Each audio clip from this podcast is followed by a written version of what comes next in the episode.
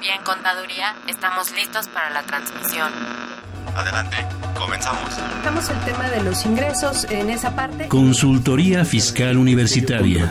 Por el solo hecho de trabajar 20 días, 30 en la federación. Entonces me tengo que remitir al código, al 28 de código. Un programa de Radio UNAM y de la Secretaría de Divulgación y Fomento Editorial de la Facultad de Contaduría y Administración. El albacea pues es, va a ser esa persona que venga a representar al TECUY. Buenas tardes, ¿cómo están ustedes? Estamos aquí en Consultoría Fiscal Universitaria.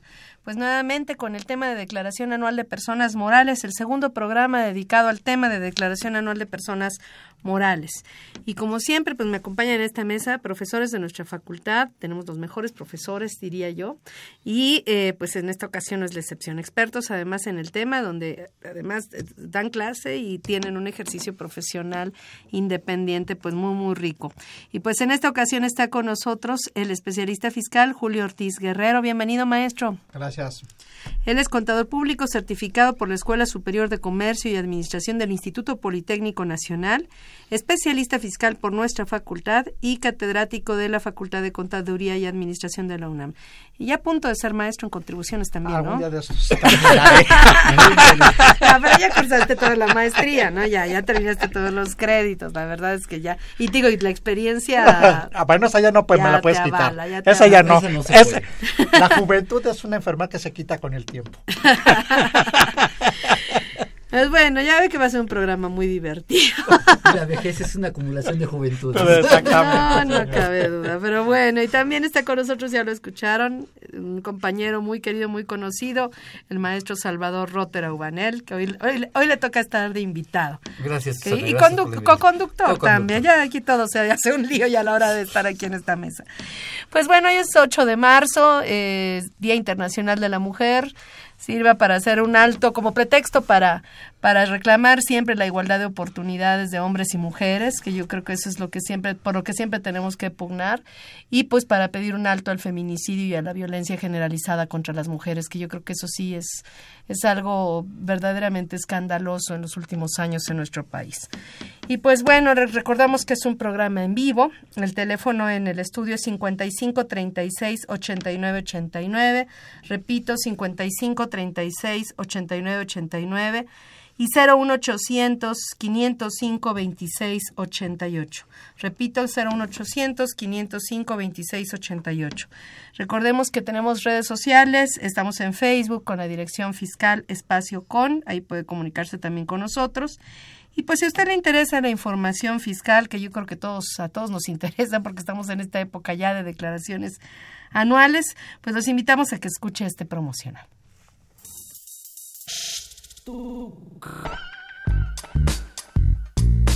Si estás interesado en este y otros temas de consultorio fiscal, ingresa a tu navegador y escribe Radio UNAM. En la página principal da un clic en 860 de AM Audios. En el cuadro de diálogo elige Buscar por temas. Encuentras el título Fisco, selecciónala y aparece en Consultoría Fiscal Universitaria. Ahí podrás acceder a nuestro contenido con el botón de reproducción. Si prefieres, síguenos por Facebook o Twitter. También puedes bajar el programa y escucharlo cuando quieras en tu iPad, tablet o celular.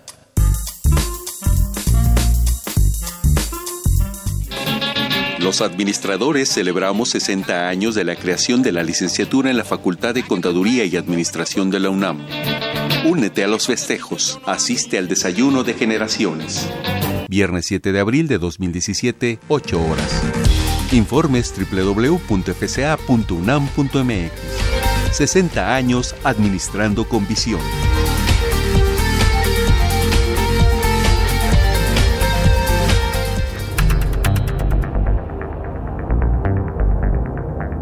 Info Fiscal. 28 de febrero. La Comisión Nacional Bancaria y de Valores notifica resolución que modifica las disposiciones de carácter general aplicables a los almacenes generales de depósito, casas de cambio, uniones de crédito y sociedades financieras de objeto múltiple reguladas. Se emite acuerdo por el que se dan a conocer las reglas generales para la aplicación del estímulo fiscal a proyectos de inversión en la producción teatral nacional, de artes visuales, danza, música en los campos específicos de dirección de orquesta, ejecución instrumental y vocal de la música de concierto y jazz. Igualmente se emitieron varios acuerdos para aplicar estímulo fiscal a la producción y distribución cinematográfica nacional, a la investigación y desarrollo de tecnología y al deporte de alto rendimiento. 1 de marzo se informan los términos y condiciones para la distribución del fondo previsto en el presupuesto de egresos de la Federación en beneficio de las entidades federativas y municipios para la capacitación y profesionalización, así como la modernización de TIC. Se publica el Plan Anual de Trabajo del Consejo Nacional de Armonización Contable para 2017. 2 de marzo el SAT notifica a los contribuyentes del anexo 1 que ejercieron el derecho previsto en el artículo 69b, segundo párrafo del Código Fiscal de la Federación, que fue valorada su información, documentación y argumentos. Sin embargo, no desvirtuaron los hechos imputados por lo que se actualiza su situación de acuerdo al primer párrafo del artículo 69b. En su portal, el SAT da a conocer las versiones anticipadas de las reglas generales de comercio exterior para 2017. En el marco de la estrategia Somos Mexicanos, implementada por el gobierno federal, se ofrecen diversas facilidades en materia fiscal y aduanera a los connacionales. La Secretaría de Salud, el IMSS y el ISTE firmaron un convenio de colaboración para que los mexicanos puedan recibir servicios en cualquier unidad médica sin importar si tienen o no seguridad social. Info Fiscal. Pues bueno, estamos en la época de declaraciones anuales, escuchamos el info fiscal y hoy en la mañana nos despertamos con una noticia donde el jefe del SAT dice que en las empresas fantasmas las facturas vendidas alcanzan los 90 mil millones de pesos. 90 mil millones. Y entonces, este, pues muchas empresas ya se están eh, eh, enfrentando a este tipo de problemas. ¿no? Quisiera alguno de ustedes ponernos en antecedentes y qué es lo que está ocurriendo en los, en los hechos. Lo que pasa es que la autoridad encuentra empresas que no tienen activos, que no tienen personal. Dicen, bueno, ¿y cómo operas? Este Entonces, pues a la, autoridad se le hace muy raro que yo esté facturando en cantidad de miles o millones de pesos si no tengo personal, si no tengo activos. Entonces lo que hace es revisar y me dice, a ver, para mí eres una empresa de las malas. Eres una empresa que vendes facturas. Ahora demuéstramelo. Demuéstrame que no es así, que sí realizas la operación. Que la operación realmente existió. Dime, demuéstrame con qué elementos haces la operación, quiénes la hacen. Puede ser que no tengas activo, pero personal debes tener. A lo mejor estás rentando una oficina y la oficina, o te están dando en comodato una oficina porque estás empezando el negocio. ¿no? Demuéstrame que existe el comodato, demuéstrame que existen empleados para vender ese producto, que el producto existió o que el servicio. A ver, facturas un servicio y no hay empleados. ¿Quién dio el servicio? Puede ser muchas las circunstancias, ¿no? Pero todo eso se podría defender y desvirtuar. Eh, claro. Porque pueden existir em, em, este, empresas outsourcing, pueden existir mercancía en consignación, la tercerización. Hay muchas opciones. cosas, ¿no? Pero, pero para la autoridad estos dos elementos le hacen sospechar que estás vendiendo facturas. yo creo que más que eso es que está, entramos a un tema en donde la autoridad, dado las facultades que le dio el legislador, su, su voz es, es ley o sea, ella determina que esos elementos son suficientes para decidir que eres una empresa mala. Y en el momento que eres una empresa mala, entonces tienes dos problemas. Es no te dan el beneficio de la duda. Es ya fuiste acusado, ¿sí?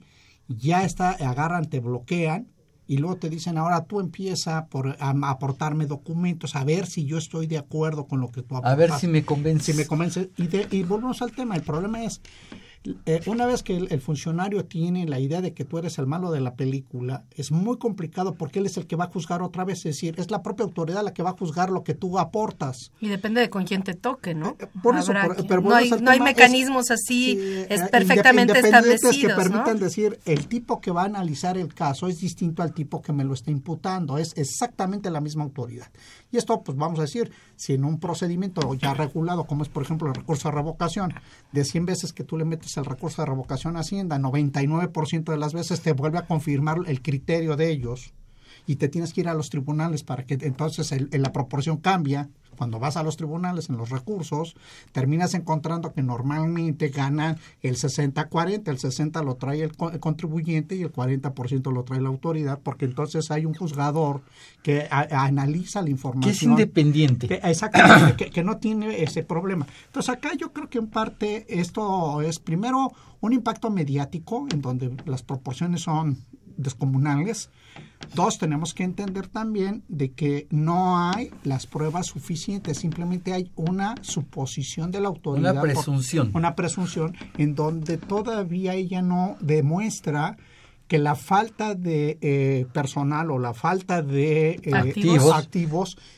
realmente estén haciendo esto. Vamos al tema, es, tan simple para hacer la, la más famosa marca deportiva que trae la palomita esa marca nunca ha tenido una fábrica en todo el mundo.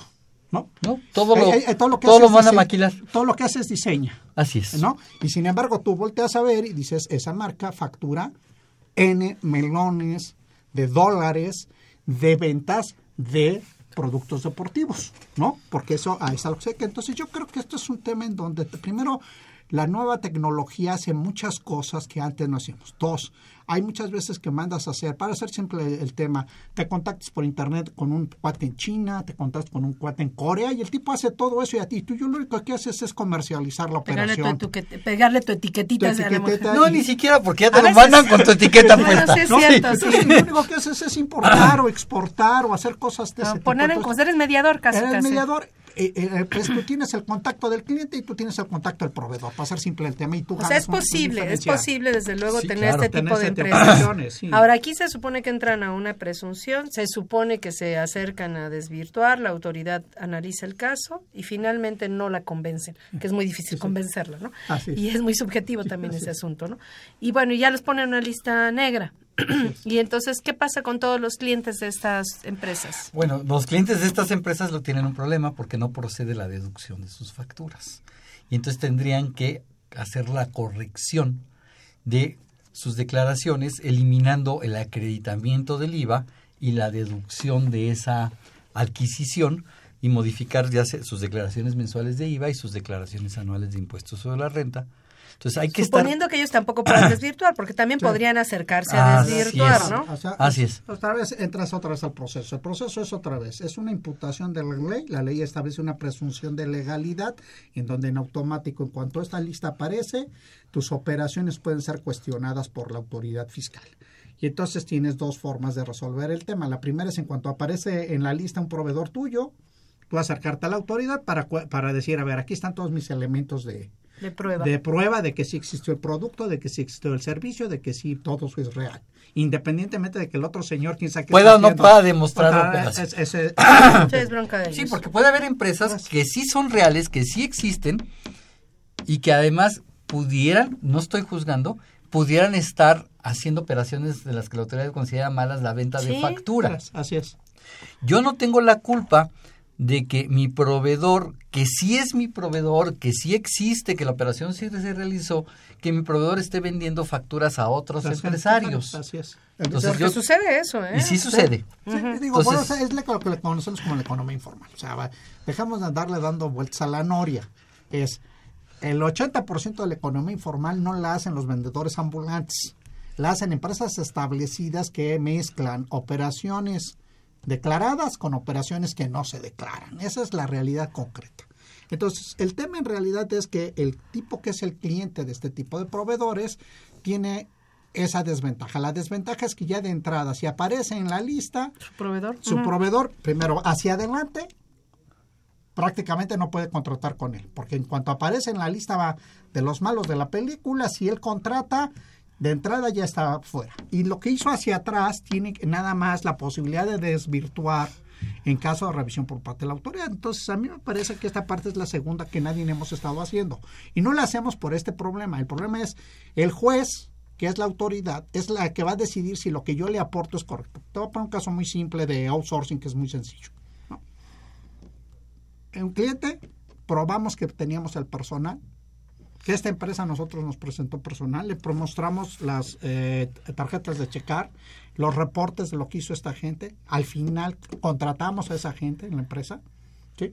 y a pesar de todos los elementos dijo, no, no me convence porque el otro eso lo dijo la autoridad. Sí, la autoridad. El otro, del otro lado, no me declaró. Entonces, sorry, eso, eso, ya no es mi problema. Pero volvemos al tema. Nos metimos en una dinámica muy complicada por el momento, por ir a tocar la puerta y decir, apareció en la lista, te vengo a demostrar que lo que yo hice antes con él, ¿sí? Sí tiene elementos de juicio. Sí, sí, sí, sí es real, sí existen las personas, sí me cobró, etcétera puedes cuestionar si la comisión es cara o barata, ese ya es otro tema, ¿no? Pero el señor sí me hizo todo esto. Eso hace que entonces otra vez la autoridad, en el caso de estas empresas, le cuesta mucho trabajo cobrar impuestos. ¿Por qué? Porque obviamente en cuanto los ponen en la lista negra, pues los señores se le desaparecen. Y entonces ahora la gran pregunta es quién va a ir a buscar dónde están las personas. Si, el, si el argumento central es las oficinas no hay oficinas o las oficinas son muy chiquitas o los activos no existen pues no hay nada que embargar o no hay este eh, personal pues no hay nadie que responda. Y entonces esa parte del otro lado es muy difícil que el estado cobre.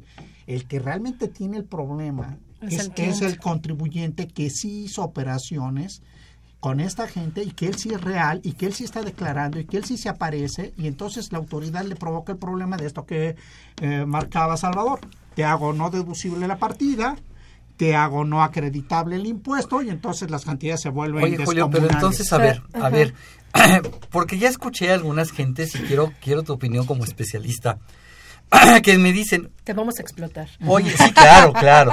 Fíjate, para evitar este tipo de problemas, cuando contrates con un proveedor, recaba documentación de tu proveedor, vuélvete auditor de tu proveedor y recaba una constancia antes de la reforma. ¿eh? Eh, recaba, y además no es outsourcing, recaba declaraciones, recaba... La opinión sobre cumplimiento. Opinión sobre cumplimiento, obtén información del Seguro Social, dile que por favor te proporcione su número de patrón con el Seguro Social, etc., etc. ¿Crees que esto le solucione un posible problema del 69? Eh, yo no creo, ¿no? Yo, mira, yo vuelvo al tema. Otra vez, es un problema de forma y de fondo. Voy a tratar de explicar.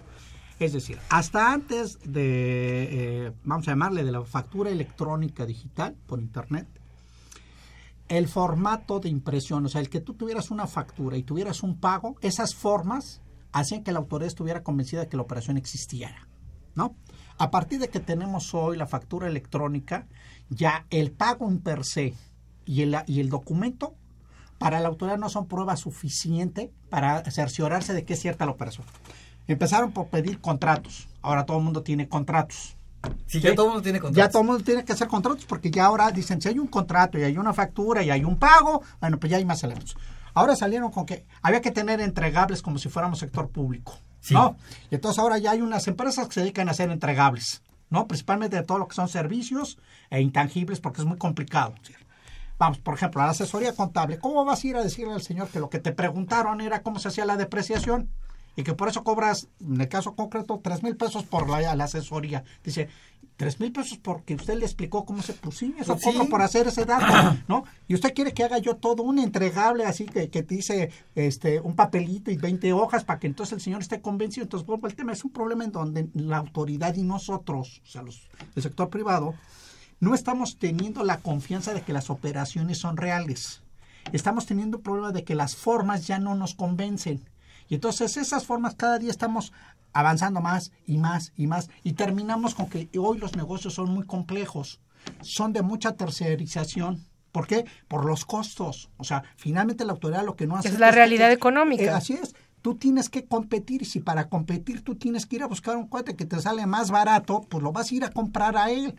Entonces, el tema en realidad yo creo que hemos dejado de pensar que la factura y el pago es suficiente. El problema es que la autoridad no se ha puesto de acuerdo qué le parece a ella que es lo suficiente. Así Entonces, es. Y además, ahora sí que te toque con uno, a lo mejor para A va a ser suficiente, pero eso mismo en otro va a ser no. No, y, entonces te va a pedir. Se vuelve subjetivo totalmente. Así es, totalmente. Entonces, sáqueme fotos.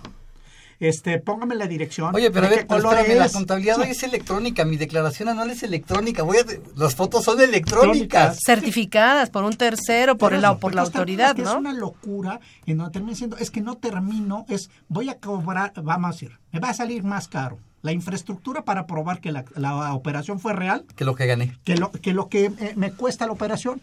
Porque todo esto que tú dices de haga el contrato, entonces tengo que contratar a un abogado para que vea que todo el contrato tiene está bien. Sí. Luego tengo al IFAI que me sale con que eh, la información que yo obtuve tengo que protegerla porque quién sabe qué tantos datos me dieron en el contrato. Entonces tengo que protegerla y tengo que demostrar que la protegí. ¿No? Luego tengo al tipo del, del SAT que me dice que algo está mal. Luego me dice el tipo del Seguro Social que algo no le convence de mis cálculos. Y luego llega la Secretaría del Trabajo, Previsión Social. Social. y me dice que es relación laboral. Entonces, son temas en donde yo creo que lo que necesitamos es poner un marco, llamémosle, eh, como dicen los del fútbol, en donde la cancha sea pareja y en donde, oye, si tienes el dato A, tienes el dato B o tienes la operación A o tienes el documento Z, ahí muere. Con eso es suficiente porque si no, no vamos a acabar. Es un tema de... Seguridad jurídica. De seguridad jurídica, en, don- en donde tú no estás seguro de que la operación es correcta. Y la autoridad, a pesar de que ella pensaba que con eh, tener todo el control de la facturación electrónica iba a tener la capacidad de, de monitorear las personas que estaban evadiendo impuestos, ya la realidad le vino a decir que efectivamente las computadoras le dicen todos estos tipos no han declarado. La pregunta O no es emitieron que- facturas. Sí, Ajá. o emitieron facturas. La gran pregunta es, ¿quién revisa todo eso? Y entonces dos años después te avisa que no funciona. Así es, así es.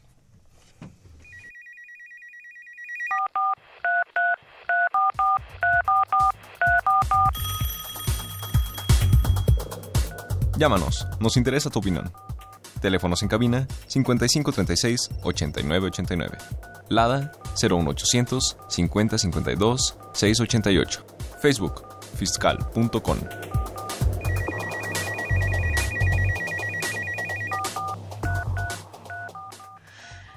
Pues es algo que tenemos, lo que tenemos que acostumbrarnos, pero tenemos que establecer bases que sean claras para Para todos. ¿no? Pero fíjate, Julio, que lo que estás diciendo es bien importante. Nuestros amigos radioescuchas a lo mejor están pensando, Susana, Julio y Salvador están plática y plática del 60. Digo, de una noticia que dio el secretario. Y no ese- tiene que ver con el no tiene tema. que ver con el tema. Pero, o noticia, todo esto que hemos, estamos hablando y que te estás diciendo es lo que nuestros amigos radioescuchas tienen que conformar para poder hacer sus deducciones, Ahorita para tendrían poder que estar su declaración revisando. anual. Tendría que estar revisando porque lo que hacen es comparar las DIOTS con estas listas. Entonces tendrían que revisar la lista de 1.200 y tantas empresas, a ver si alguno de sus RFCs que, que declararon, en, en particularmente las 10 que es donde toma la, autoridad la información, si alguno de sus RFCs está relacionados en estas listas de 1.200 y tantas empresas. Porque, oh sorpresa, si no se han enterado, esas operaciones ya están, en, están se están cuestionando la existencia de las mismas. Y si no tienen forma de probar lo que se conoce como la materialidad de la deducción, va para atrás, con todos Sí, hay, sus que efectos. recordar, hay que recordar que la ley del impuesto a la renta en su artículo 27, fracción eh, primera, me dice que tiene que ser un gasto estrictamente indispensable. Y entonces la autoridad lo que me dice es demuéstrame que el gasto es estrictamente que se hizo, indispensable y que, es, que y la que operación existió. existió, que está el, y te eh, dicen el comprobante y el pago, eso eso pues ya lo damos por, por asentado. Claro. Lo que necesitamos es que nos demuestres la- que la operación realmente eh, existió. existe. Y si no lo puedes demostrar, entonces vas a tener que ir para atrás. Y además aquí el tema es que se considera un acto simulado y ya estamos en un terreno de la materia penal. Sí, claro. Claro, Se además de la no volver. deducibilidad, lo, puede lo- volver ah, un Se tema. puede volver un tema. Lo Vamos, menos- lo- todo, un tema. Entonces, vuelves al planteamiento básico, ¿no? Es la primera chama para hacer la declaración es vete a la lista y compara todos tus FDIs Tus RFCs de los contra FDIs. los RF, contra Así la es, yo lo RFC que te diría, yo lo que te 69. diría, así es, yo lo que te diría es, es muy fácil hacerlo porque mucha gente me va a decir, Salvador es una locura. No, a ver, espérame, te, te- te digo muy rápido cómo hacerlo. Baja la lista de la página del SAT y pégala en un Excel. Ah, es que ya la puedes bajar en Excel. Si tú vas, Exacto. entras a la página del SAT en una en una pestaña que se llama Datos Abiertos, Ajá. ahí entras a la lista del 69 y el archivo ya está Así en es. Excel. Ahora, otra. Un tip muy importante es que en tu contabilidad, porque comparar todas las DIOTs por aquellos eh, proveedores que nada más estuvieron en un mes va a ser muy complicado. Un tip es que en tu programa de contabilidad en tu, eh, pongas a todos tus proveedores, todas tus facturas las pases por proveedores y le pongas al programa el RFC. Y entonces descarga de tu programa de contabilidad tu lista de proveedores con RFC y haz una formulita de comparar. Que en una pestaña tienes la lista del SAT, en otra tienes tu lista de proveedores y nada más le dices búscalo y si lo encuentras me dices peligro y si no me dices aceptado. Y además, aquí es un tema importante, es deja la evidencia de que lo hiciste. Sí. Porque el problema no es que hoy, es dentro de cinco años la autoridad te puede preguntar Oye, sobre estos temas. Esa es la cuestión, que ahorita la autoridad de estas listas, deja tú de los dentro de cinco años, se están yendo cinco años hacia atrás, No te están revisa, están rechazando deducciones. Si alguien aparece en esta lista, se van hacia hasta 2011 y te dicen en 2011, 12, 13 o 14, No etcétera. Usted, re- pero así lo están haciendo, Así ¿no? En lo los hechos, en los hechos así está ocurriendo. Están diciendo, no obstante que las listas negras empezaron en 2014, se están yendo hasta 2011 para rechazar deducciones, acreditamientos y todo. Entonces, aquí el tema es que ahorita como están las cosas, no nada más tendremos que revisar esto por 2016, por lo menos No. 2014, 15, 16, Por lo menos, que ya lo- estaríamos hablando que ya estaba vigente la, la reforma, sino que la autoridad se está yendo hasta 2011. Así es. Y esta lista la están publicando continuamente. Se está la están actualizando. Actualizando. Sí, Entonces, es- es te sugiero, te sugiero que Una nos escuches, que nosotros avisamos cuando se publica, en el Infofiscal aparece que se publica, y cuando se publique, hazlo de nuevo. Pero la forma más sencilla es que tu programa de contabilidad tenga cargados los RFCs. Es mucho más fácil, porque si no vas a tener que comparar 12 diots por aquel proveedor que no te acuerdas y que estuvo en un mes y que esa deducción probablemente no la revisaste. O que bajas tus diots a, a- a Excel, todas las de los 12 meses, y luego Ajá. le pongas duplicar, este, quitar la duplicidad ¿Verdad? de datos, y ya nada te queda una lista compacta de todo el año, Así es que y es esa ya la comparas contra la- los 1200 del SAT con la función que, que mencionaste. Ajá. Pues ese es un tema, ahorita digo que hoy adquiere relevancia por la noticia del día de hoy. Este, aquí, bueno, ya hemos hablado de ingresos, deducciones. Yo les pediría, si acaso, una recomendación especial para las deducciones, particularmente, por ejemplo, para el, caso de los FDIs de nómina, que mucha gente, por X o Y circunstancias, a veces no logró hacer sus FDIs de nómina en tiempo. ¿Los puede hacer todavía ahorita? Sí, sí, lo puede ser todavía ahorita, pero tendría que eh, cerciorarse de que en algún campo haga mención de que es una deducción o es un sueldo que se pagó el año anterior. En 2016. Así es. Eh, hay que recordar que la ley del impuesto a la renta me dice que tengo de plazo para contar con todos mis comprobantes fiscales antes de la presentación de la declaración anual.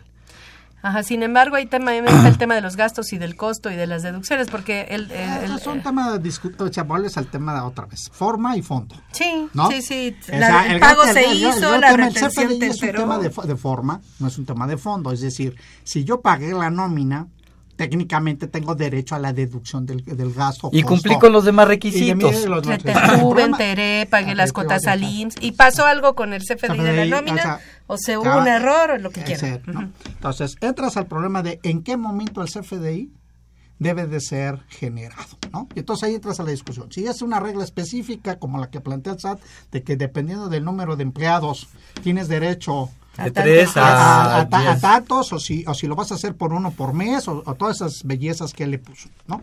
O entras a la regla general de al momento que hago la declaración los gastos deben ser tener todo. El gran tema de la discusión en el caso del gasto, ¿sí? Es que el comprobante de un gasto que se pretende deducir debe ser emitido en la misma fecha de- o debe corresponder al ejercicio en donde se pretende deducir. Y entonces entra la discusión filosófica. Oye, la nómina yo la hice físicamente en, en 2016 y el CFDI lo estoy haciendo ahorita en marzo, ¿no? La gran pregunta que yo creo que es el gran tema que no, la autoridad tampoco logra entender es, en lo que aprendemos a, manejar los softwares, tanto los que ellos generan como los que generan los packs, Que no necesariamente está están en bien apego, hechos, en está- apego está- a lo del SAT. están bien hechos. En, en lo que tú aprendes eso y lo, y lo generas, ya se te pasó el gallo. ¿Por qué? Pues porque pasó la mosca y tuviste que hacer 20 cosas y se te olvidó hacer. Tuviste que buscar la lista del 69B. A mano uno por A uno. mano uno por uno. Si aparte tienes el problema de que los RFC de los empleados apenas estás empezando a verificar si el RFC corresponde y si la CUP corresponde y de pronto te salen, hay casos en donde tenemos que, tú cuando generaste el CFDI suponías sin conceder que estaba verificando el RFC del empleado. Ahora resulta que no, que el software no lo de hacía. los PACs no lo hacía. Y que ahora ya y, lo y- hacen. y que ahora sí lo hace. Y que entonces ahorita cuando localizas, localizas que el RFC que tú tienes del empleado, que tú generaste en su momento oportuno, hoy no, es, no está vigente, que no es correcto. Entonces vuelves a generar otro. La pregunta obvia va a ser, la autoridad esto lo va a tener que analizar caso por caso y esto nos mete en un problema otra vez de inseguridad. De O sea, subjetividad. de subjetividad de- de- del auditor es el que toma la decisión de si le gusta o no le gusta. Y si yo tengo que litigar esto, sale muy caro litigar.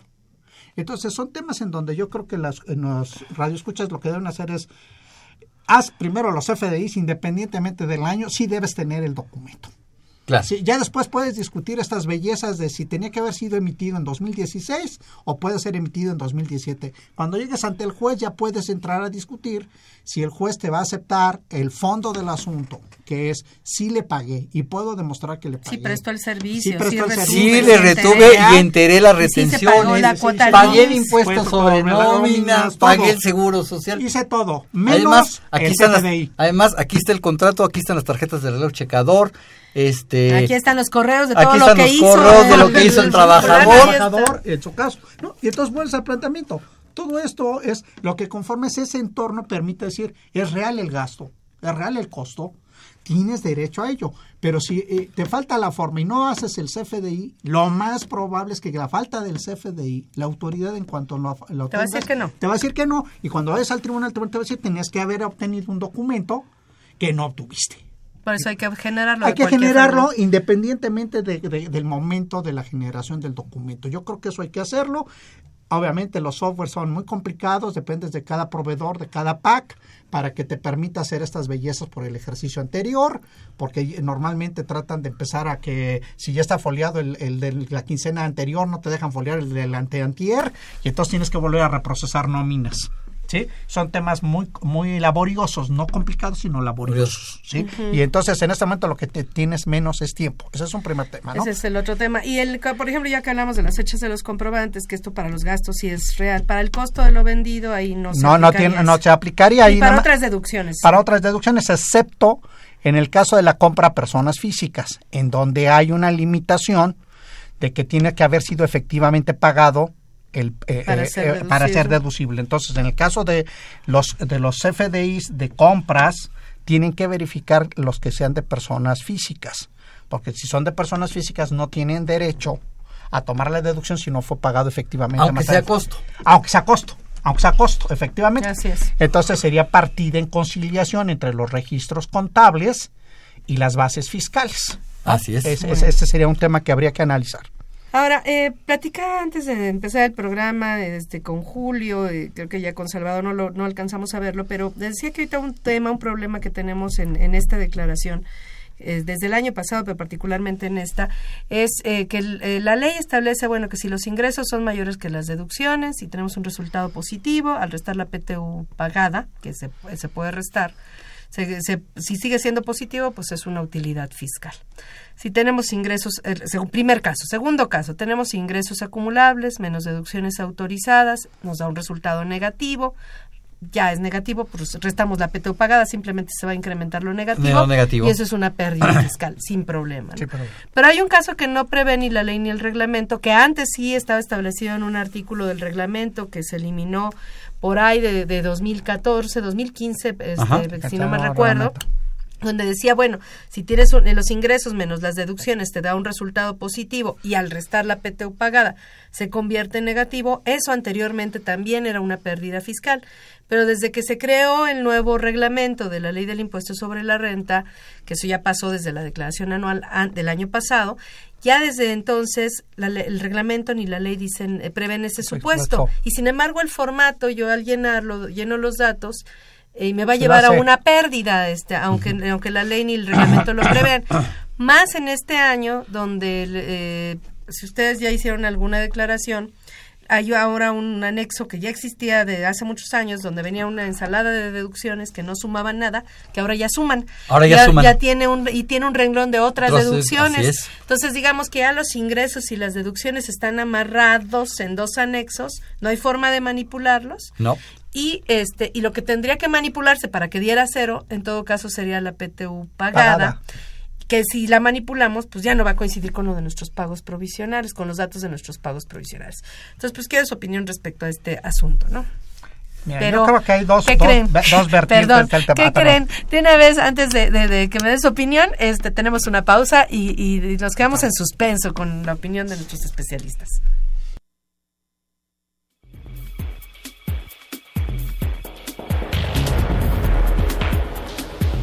En esta nueva edición, la 661, Consultorio Fiscal, como siempre, presenta interesantes artículos de corte jurídico, laboral, contable financiero y fiscal. En este ejemplar, Susana Mireles Arreola resume las consideraciones para la Declaración Anual 2016 de Personas Morales del Título 2 de la Ley del Impuesto sobre la Renta. Adriana Hernández Hernández aborda el tema sobre la declaración informativa de operaciones con partes relacionadas residentes en el extranjero. Walter Carlos López Morales e Ilse Adriana Rivera Saraud dan a conocer las 10 prórrogas en materia fiscal aplicables durante el ejercicio 2017. Mario Orlando Beltrán López analiza la forma de pago y método de pago, una de las combinaciones perfectas de fiscalización. Estos y otros temas de gran interés se presentan en el número 661 de Consultorio Fiscal. Suscripciones a los teléfonos 5616-1355 y 5622-8310. También a través de la tienda electrónica publishing.fca.unam.mx o en la página electrónica de esta revista, consultoriofiscal.unam.mx.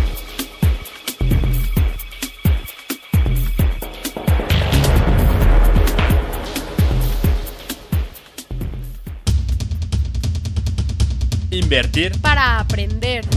La Facultad de Contaduría y Administración de la UNAM, a través de su División de Educación Continua, invita al sector público y privado a formar parte de sus múltiples cursos. talleres y diplomados sobre temas de contaduría, administración e informática, con el objetivo de promover la vinculación universidad-empresa-gobierno.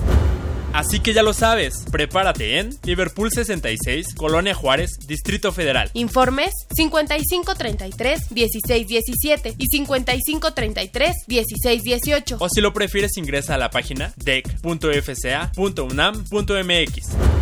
No hay excusas. En la División de Educación Continua hacemos Capacitación a la medida.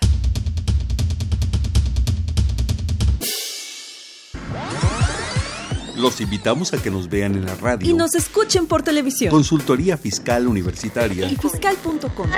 En el 860 de AM y en la barra de Mirador Universitario Coahuila. Abordamos los temas de tu interés como impuestos sobre la renta, Declaraciones, testamentos, pensiones, seguridad social, estímulos fiscales, discrepancia fiscal, régimen de incorporación fiscal, entre otros temas. con destacados especialistas en la materia. Los miércoles por Radio UNAM. Los jueves por y internet. los sábados por TV UNAM. Véanos en radio. Escúchenos por televisión. Bueno, ahora sí, su opinión, su opinión respecto a este del- tema. Yo creo que tiene este- dos vertientes el tema.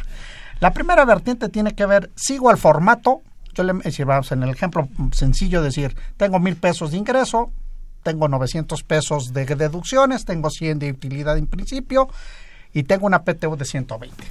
¿sí? Lo, que tú, eh, eh, lo que se plantea son nada más dos opciones. Si yo manipulo la PTU pagada, que es eh, el planteamiento original, de acuerdo a texto de ley, puesto que la ley no prevé qué hacer, ¿De acuerdo? Porque cuando tú ves cómo se determina utilidad fiscal y cómo se determina pérdida fiscal, ninguno de los dos prevé este caso, en donde la PTU sea la que provoque la pérdida, en realidad. Tú puedes tomar la decisión de decir, manipulo el dato porque como me dice que disminuyo la PTU, la disminución de la PTU desde un punto de vista técnico es, hay un minuendo, que son los 100, y hay un sustraendo, que son los 120. Yo no puedo sustraer más de lo que vale el minuendo. Cuando estudiamos aritmética simple de cuarto año de primaria. Así es. ¿No? Por lo tanto, buena Mira cómo memoria. se acuerda, ¿eh? Es que da clases en cuarto. Soy viejito, los viejitos nos acordamos de la antigüedad, chaparritos. Yo los voy a ver después y, los, y van a ver que ustedes también se van a acordar de eso. 100 y le pongo 100. Y entonces el efecto es cero. Sí, Ni tengo utilidad, ni tengo pérdida. ni tengo pérdida. ¿No? Que eso es lo que dice la ley Eso, ahorita. eso, eso es lo que tendríamos que interpretar en una interpretación armónica de la disposición legal, porque ni, ni, ni el de impuesto, ni la determinación de resultado fiscal, ni la de pérdida prevé en este caso, ¿no? Ese sería técnicamente lo correcto, eso sería el cero, ¿Ok? Ese sería el primer tema a resolver. Suponiendo sin conceder que pones el cero, vamos a llamarle, tú no tendrías ningún problema. Cuando viniera la autoridad, tú dirías, aquí dice que disminuyo, como la PTU, a pesar de que puedo probar que son 120. En los pagos provisionales sí pude porque el coeficiente de utilidad me llevaba a que tenía una utilidad suficientemente amplia en esa parte para que amortizado la PTU diera este, las 120 los pude ocupar. Por lo tanto, están bien hechos los pagos provisionales y está bien hecha la declaración anual. Ese sería un primer tema. El segundo tema, le hago caso a la- al- al formato. Y agarro y le pongo los 120 y el formato en automático me provoca que como tiene un software que no puedo ma- manipular yo, él agarra y dice que hay una pérdida de 20, ¿no? Y entonces la gran pregunta serían dos. Si me doy cuenta, lo que puedo hacer es una consulta directa a la autoridad.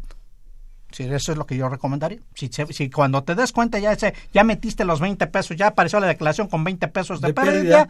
ve y preséntale el caso concreto a la autoridad y dile, yo tengo el caso así, ta, ta, ta, ta, ta. Y no está en la ley. Y no está en la ley. Y quiero que, me, quiero que me confirmes que si es una pérdida fiscal, lo que yo tengo, o no es una pérdida fiscal.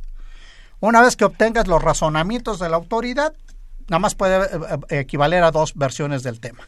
O te dice que es pérdida fiscal y que la va a aceptar, eso lo que te daría es que en los próximos cinco años tú podrías amortizar con base en ese criterio específico de la autoridad.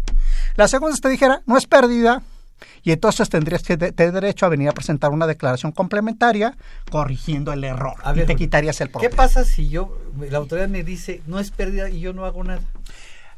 Ah, si no haces nada ya es resolución.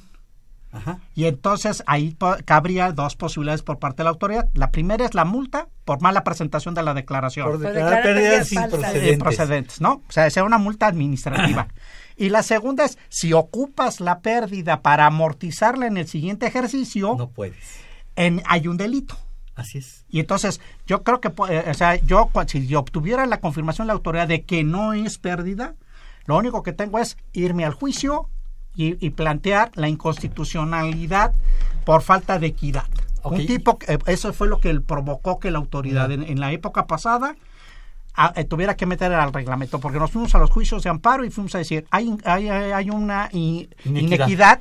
porque los tipos que sí tienen utilidad, Sí pueden restar todo sí su pueden restar todo su. PTU. Y los que tienen pérdida pueden restar toda Ah, la... pa- pa- puede, puede también llevar- aumentar la pérdida. Solamente los tipos que tenemos esta belleza que no salimos con utilidad suficiente para amortiguar a la PTU, somos los cuates que no tenemos correcto. Entonces a mí me parece que ese sería el camino legal para Seguro. ir a pelear Y con este seguridad asunto. jurídica. Y con seguridad jurídica para los próximos cinco años. A mí me parece es. que sería ¿Qué el tema. pasa si yo hice, le presenté la declaración y no hice la consulta a la autoridad? Ah, volvemos al planteamiento la- eh, otra vez. Mientras, mientras tú no ocupes la pérdida, no ha pasado nada Más más, que una una multa multa administrativa en su momento, porque está mal presentada la Un declaración. porcentaje de esa pérdida. De esa pérdida te la van a cobrar, creo que es el 20%, si mal Así no es. recuerdo. Eh, para que veas que todavía me acuerdo de la ley de hoy. Hoy viene incontenible. Sí, sí, sí, Eh, sí. Viene derro- derrochando memoria. Así es, así es, así es. Digo, tengo que sacar juventud de mi pasado. Sí, José Alfredo. Pero es que no has visto, no has visto que No trae el qué acordeón pintado no sabes en la qué mano. por es, eso. es Julio José Alfredo. Sí, sí, sí, sí, sí. Bueno, a ver, y entonces. Entonces, en Nos eso tienes boquiabiertos. Mientras no, mientras no usara la pérdida, no pasaría nada. Ok. ¿ya? Ah, excepto esta O multa. sea, del tendría yo 20%. un año para hacer la consulta. para hacer la consulta, para que me confirmara la autoridad del procedimiento. Pero ya tenemos el problema probablemente respecto al anual de Perdón, del 2015. 15. Sí, sí, sí, que, O sea, lo, lo- nos puede haber sucedido desde el anual del 15 Por y ahorita por- tenemos que tener mucho cuidado. Más que, yo creo que lo que tendremos que hacer es más bien bombardear a la autoridad. A mí me parece que los contribuyentes a veces lo que no hacemos es plantear el problema. Se lo dejamos a las instituciones como los colegios, las eh, cámaras, esa, exactamente. A la Facultad de Contaduría. y etcétera, ¿no? Y entonces tienes el problema de que ellos siempre te preguntan quién está haciendo la consulta. Entonces es tu caso personal, te dicen, no es un problema tuyo y no es un problema generalizado. Cuando tú le dices, no, todo el mundo empieza a hacer preguntas y entonces la autoridad tiene que fijar posición. Llamen a la autoridad. Llamen a la autoridad y la autoridad, entonces Prodecon puede llamar a la autoridad en estos casos. Sí. A decirle, a ver. Tengo este- varios casos de estos. Aquí, estos y quiero que lo analicemos. No, y además ahorita el tema es que ya tienen muy pocos días, no te Para- da tiempo para hacer una consulta, consulta, no. entonces ahorita lo único que realmente resolvería la situación es que la autoridad se pronunciara de manera definitiva sobre esa situación para que todas estas personas que estuvieron en esa situación en 2015 no Puedan incurrieran en un delito. No, no, no. Y además, tienen, eh, o sea, volvemos al tema eh, otra vez de fondo. Es, oye, en realidad perdieron dinero. O sea, lo que se supone es, no tengo capacidad para aportar dinero y debo de poder recuperar esa pérdida en No, este es que momento. Sí perdí, sí perdí porque mi base, mi base de impuestos sobre la renta quedó en 100, mi PTU quedó en 120, perdí 20 pesos porque de 100 que tenía utilidad tuve que repartir a los empleados 120. Y volvemos al tema, es, no tengo capacidad y tengo derecho a recuperar esa capacidad en el futuro, 10 años después. Entonces, a mí me parece que eso, eso es otra vez, el fondo del asunto es correcto, es decir, esos 20 pesos así debieran ser.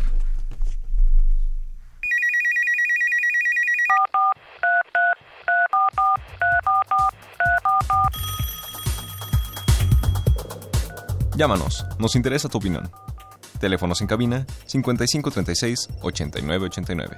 Lada 01800 5052 688. Facebook fiscal.com.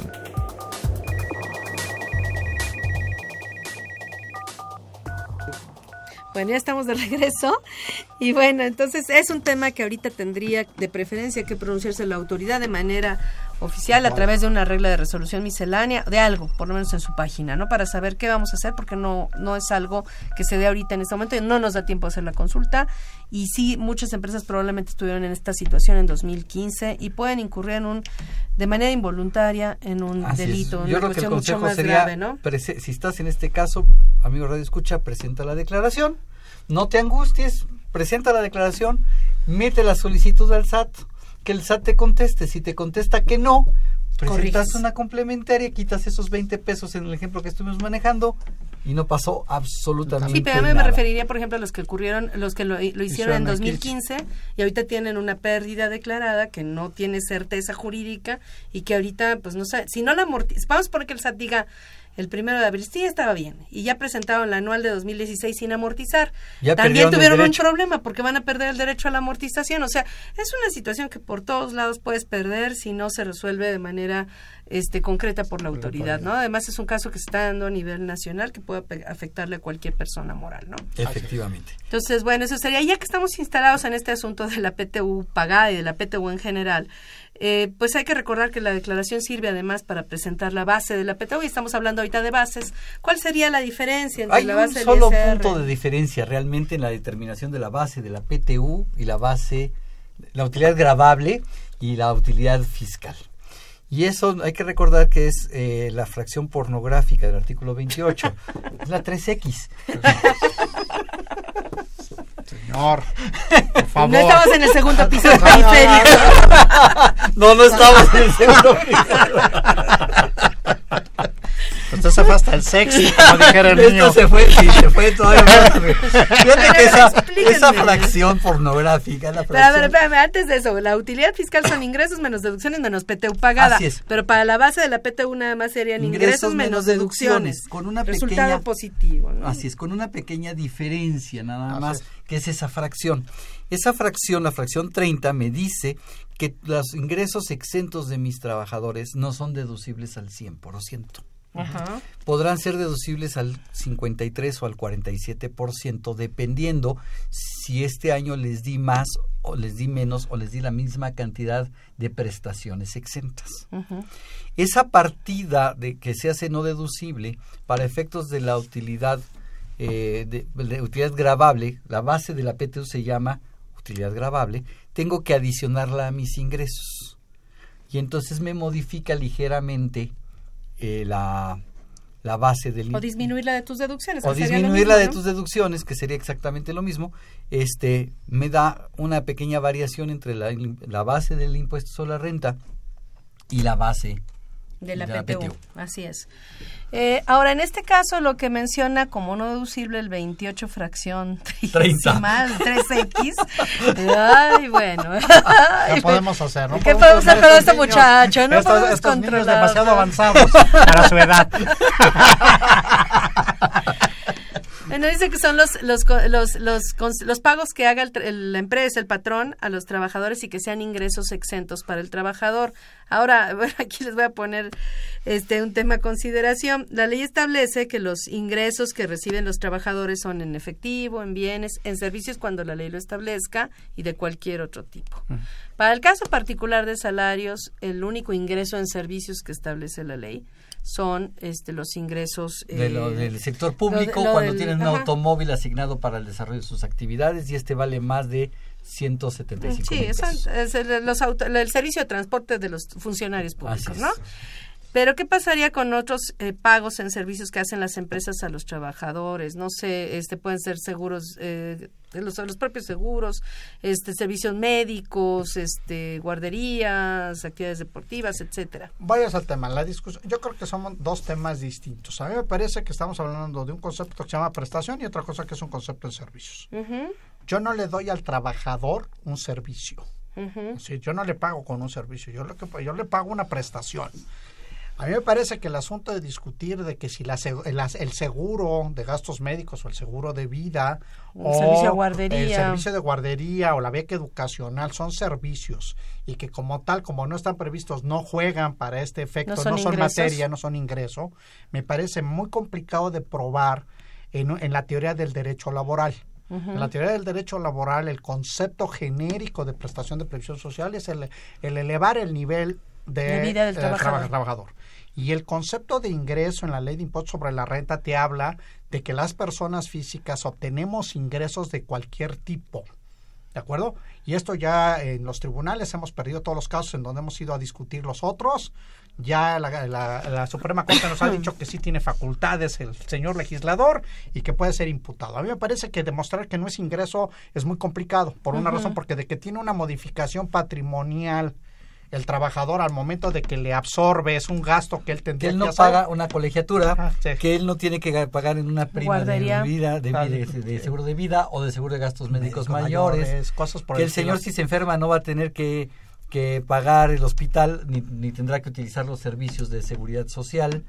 Este, pues ah, de que sí tiene un beneficio, tiene un beneficio. la, cuestión es el, los ingresos me parece que, el tema es, ¿es ingreso o no es ingreso? Pues ese es el primer tema. Luego es en qué capítulo lo quieres eh, implantar, ¿no? Y entonces entramos al tema de, ¿es derivado de la relación laboral o no es derivado de la relación laboral? Y dices, ¿de qué es derivado de la relación laboral? Me parece que no podríamos tampoco probar que no es. No, porque yo no voy a agarrar y te voy a decir a ti, Julio, oye, te voy a dar seguro de vida cuando tú no estás trabajando para, mí. Es muy complicado pues, decir esa parte, ¿no? Entonces yo creo que esa parte eh, me parece que por momentos cuando hacemos planeación fiscal, cuando estamos del otro lado y hacemos planeación fiscal, por momentos somos demasiado literales en los temas. ¿No? Entonces, en este, en este tema que plantea este, Susana, a mí me parece que, no, hay vuelta de hoja, que todos los ingresos que este hombre obtenga por estos conceptos son ingresos. Son ingresos y están exentos en la limitante famosa de las siete veces el salario mínimo y todo el rollo ese. Ahora, siguiendo con ese tema, el otro tema son las cuotas al IMSS, porque ya eh, desde el año pasado, antepasado, ya desde hace, desde 2014, la, este, la autoridad en las preguntas y respuestas del CFDI de la nómina, este, dice que de entrada pues deben ir como, como percepciones en el CFDI de la nómina, y bueno, al, al como percepciones, pues no hay de otro más que exentas, ¿no? Una, dos. Y bueno, independientemente de que vayan o no en el CFDI de la nómina, que eso es, es un punto y aparte de cómo se llena el, el comprobante, la pregunta es qué pasaría con las aportaciones de seguridad social del patrón, ajá, que, el patrón le paga, bueno, no, aunque no las, que sea lo que le toque por la ah, ley, ah, no, que le toque por la ley, pues, si no sería de alguna manera un ingreso en servicios para el trabajador y sería exento. ahí sí tenemos una diferencia técnica, es decir, la diferencia técnica es cuando estamos hablando de la aportación patronal al seguro social, estamos legal, la legal, la, legal, la normal, la que le toca al patrón en ese momento tú no estás hablando de un ingreso al trabajador. Estás hablando de una... De, no hay modificación al patrimonio del trabajador. No, y fíjate que para lo que tú estás diciendo, el artículo 93 en su, en su tercer y cuarto párrafo, específicamente señala, tercer párrafo, las aportaciones del patrón al retiro, cesantía y vejez no son ingreso para el trabajo. En el año en que los pagan, ¿no? Ajá. Así es. Sí. Entonces, específicamente, y la retiro, cesantía y vejez queda perfectamente ¿Y qué pasaría con enfermedades de maternidad, guarderías, es donde todo eso. Entras a ese tema en donde dices, la ley federal del trabajo te dice, en el caso de riesgo de trabajo, es obligación patronal. Lo que dice el Seguro Social es, si el patrón quiere evitar esto, yo suplo sus obligaciones a cambio de una cuota, ¿no? Y entonces, aunque lo pongan como percepciones exentas, haciéndole caso al SAT, su opinión sería que no estarían sujetos a la no deducibilidad del 47 o al 53. Perfecto. Bueno, pues se nos acabó el tiempo. Nuevamente les agradezco, Julio, muchas gracias, Salvador. Susana, muchas gracias. Y pues a nuestros radioescuchas los invitamos a que nos sintonicen la próxima semana para seguir platicando del tema de declaración anual de personas morales. Ya sería el último programa de la serie donde hablaremos de las cuentas fiscales. Eh, y les recordamos que esta fue una producción de Radio UNAM. En los controles técnicos estuvo Gerardo Zurrosa. En la eh, producción por parte de la Secretaría de Divulgación y Fomento Editorial de nuestra facultad, Nezahualcóyotl Jara, Alma Villegas, Juan Flandes, Juan Carlos Serrano, Ismael Molina y Guillermo Roberto Venegas. La FCA agradece a los conductores invitados de este programa, quienes participan de forma honoraria. La opinión expresada por ellos durante la transmisión del mismo refleja únicamente su postura personal y no precisamente la de la institución. Muchas gracias. Los esperamos aquí la próxima semana.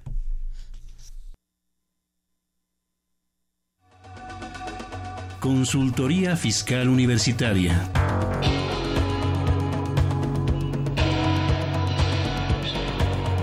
Un programa de Radio UNAM y de la Secretaría de Divulgación y Fomento Editorial de la Facultad de Contaduría y Administración.